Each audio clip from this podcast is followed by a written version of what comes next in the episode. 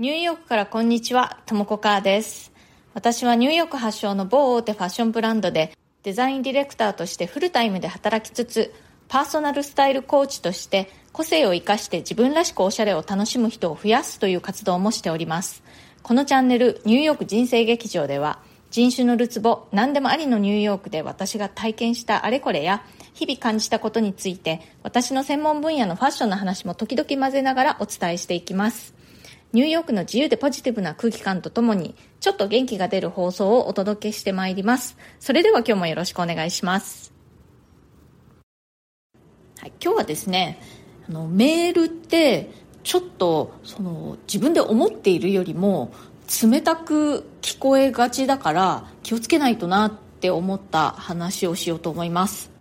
私はニューヨークにあるファッションカンパニーでデザインの仕事をしているんですけれどもそのファッションの仕事ってねあのもうすごく時間がいつもこうギリギリで回してる感じなんですね。まあ大体みんないつも締め切りに追われているというかね締め切りに追い追い越されちゃって本当は2週間前が締め切りだったのにそれを頑張ってなんとかやっつけているみたいな状況で結構仕事をしていることが多いんですよ。まあ非常にねストレスフルな業界で大体毎日何かしらに関してもう早く早くとせかされている感じなんですね。でここ数日ねとある案件でまた結構な切羽詰まった状況になって社内でねいろいろメールであの他部署の人とやり取りをしていたんですね。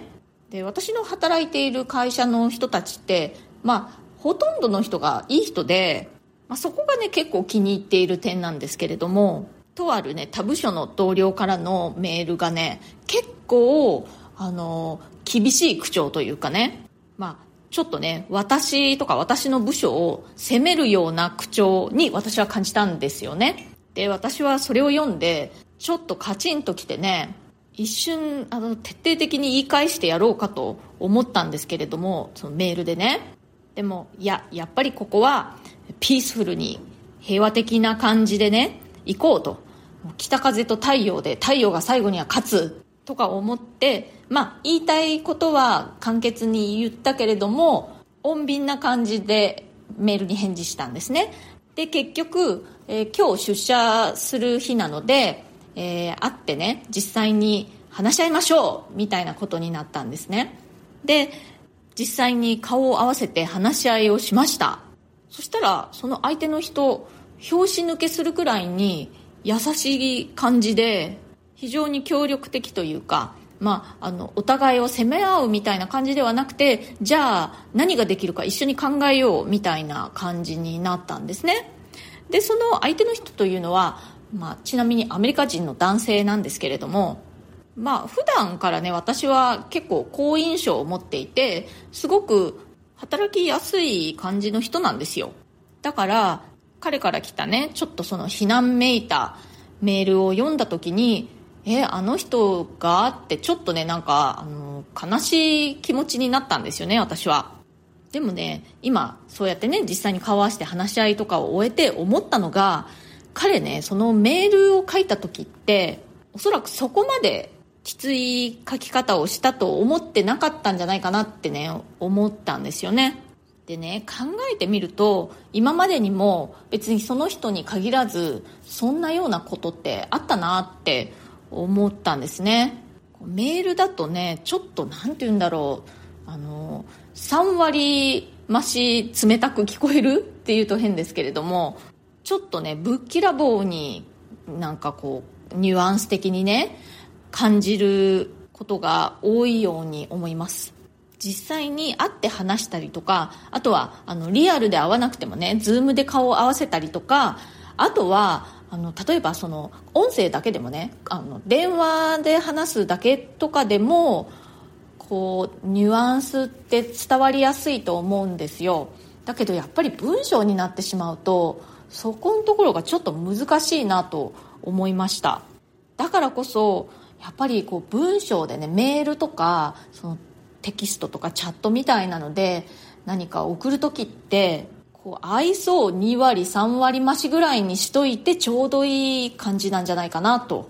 これねあの今回の件はそのか私の会社でのやり取りなので英語でのやり取りなんですけれども同じようなことがね日本語でのメールとかテキストベースのコミュニケーションにでも言えるなと思って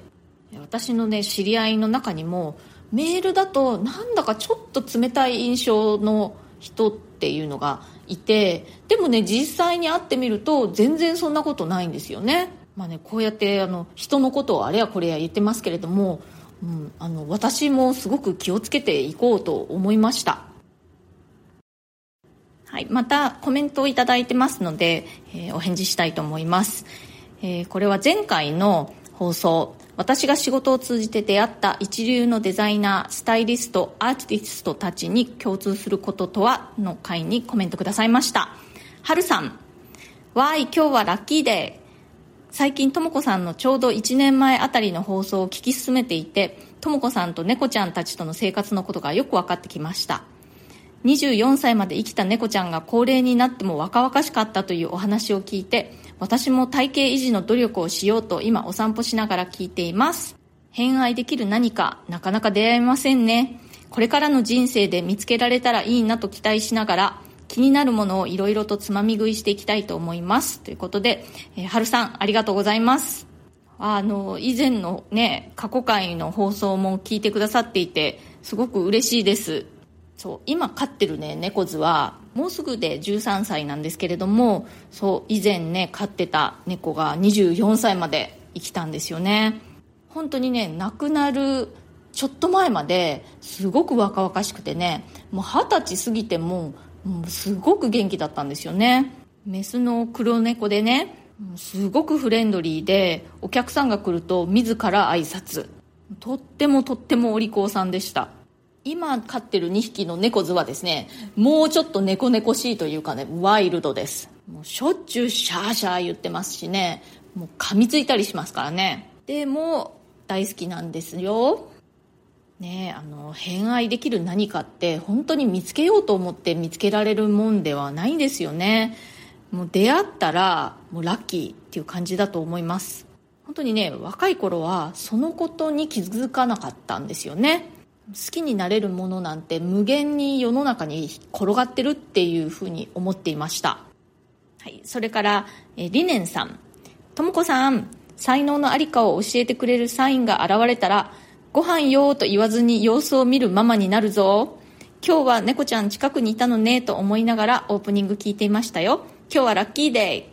はい理念さんありがとうございます。そうあのね猫図は大体すっごくそばにいるんですけれども静かな時は本当に静かですよね。そうあの私はね子供の頃いろいろ夢中になってねあのやっていたこと、まあ、洋服作りとか。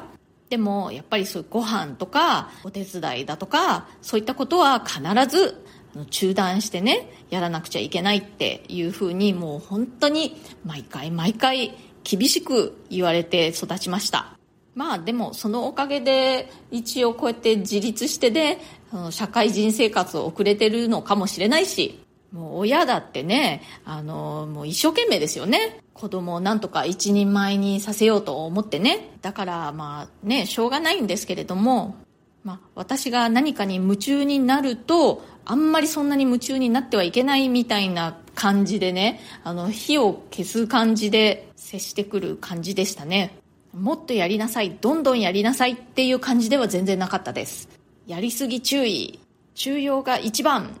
普通が一番みたいな感じでした。はい今日は、えー、メールとかテキストベースのコミュニケーションにおいては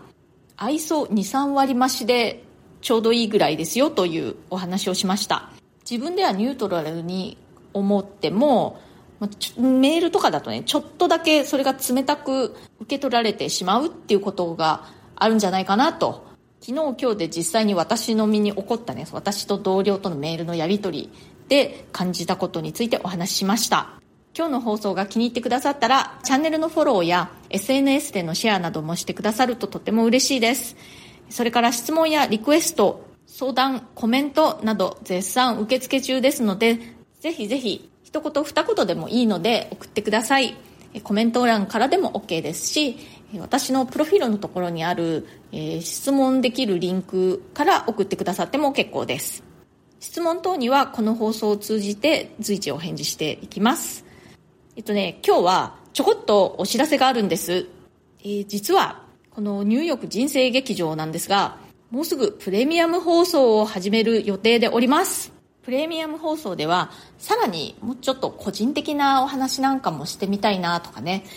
いろいろ考えております。あとはプレミアム限定の生放送とかもねできたらいいなとかね。何かリクエストとかありましたらぜひ聞かせてください。本当にねここまでこの放送を続けてこられたのも本当にねこう応援してくださる皆さんのおかげです。もうあなたのあなたのあなたのおかげです。本当にいつもありがとうございます。今日も最後まで聞いてくださってありがとうございました。それではまた次回ともこかーでした。